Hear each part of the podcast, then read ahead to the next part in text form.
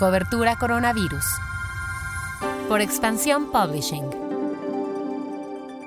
Hola, soy Mónica Alfaro y te presento lo que sabemos hasta el momento sobre el coronavirus. Noticias.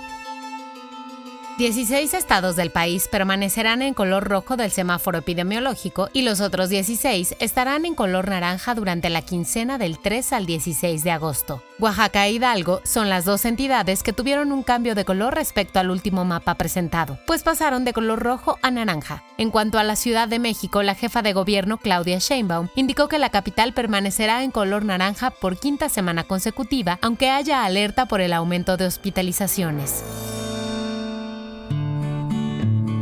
Esta semana México sumó 48.530 contagios confirmados de COVID. Esto significa 2.238 casos más que los reportados la semana pasada, por lo que hasta este día ya son 439.000 contagios detectados en total. Y mientras nos acercamos al medio millón de casos, México se coloca como el sexto país con más contagios detectados y el tercero en cuanto a muertes. Pues hasta el reporte de ayer por la noche, domingo 2 de agosto, ya son 47.746 las víctimas mortales en nuestro país.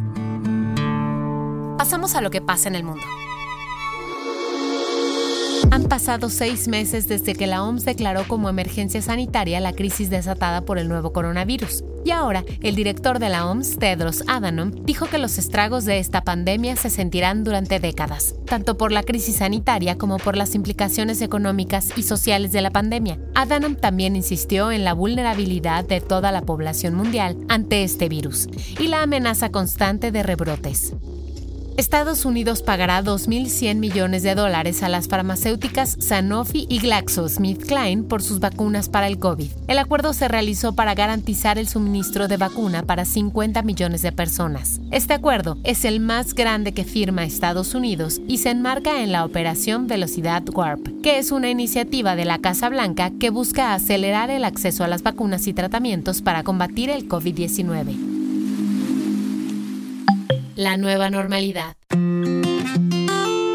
El diseñador colombiano Ricardo Conde creó una máscara con forma de cápsula que permite la ventilación y que, de acuerdo con Conde, es más segura que un cubrebocas o una máscara tradicional. En este diseño también participaron un médico y dos ingenieros aeronáuticos de Bogotá. El creador de este vistoso casco se ha visto por las calles de la capital colombiana portando su máscara.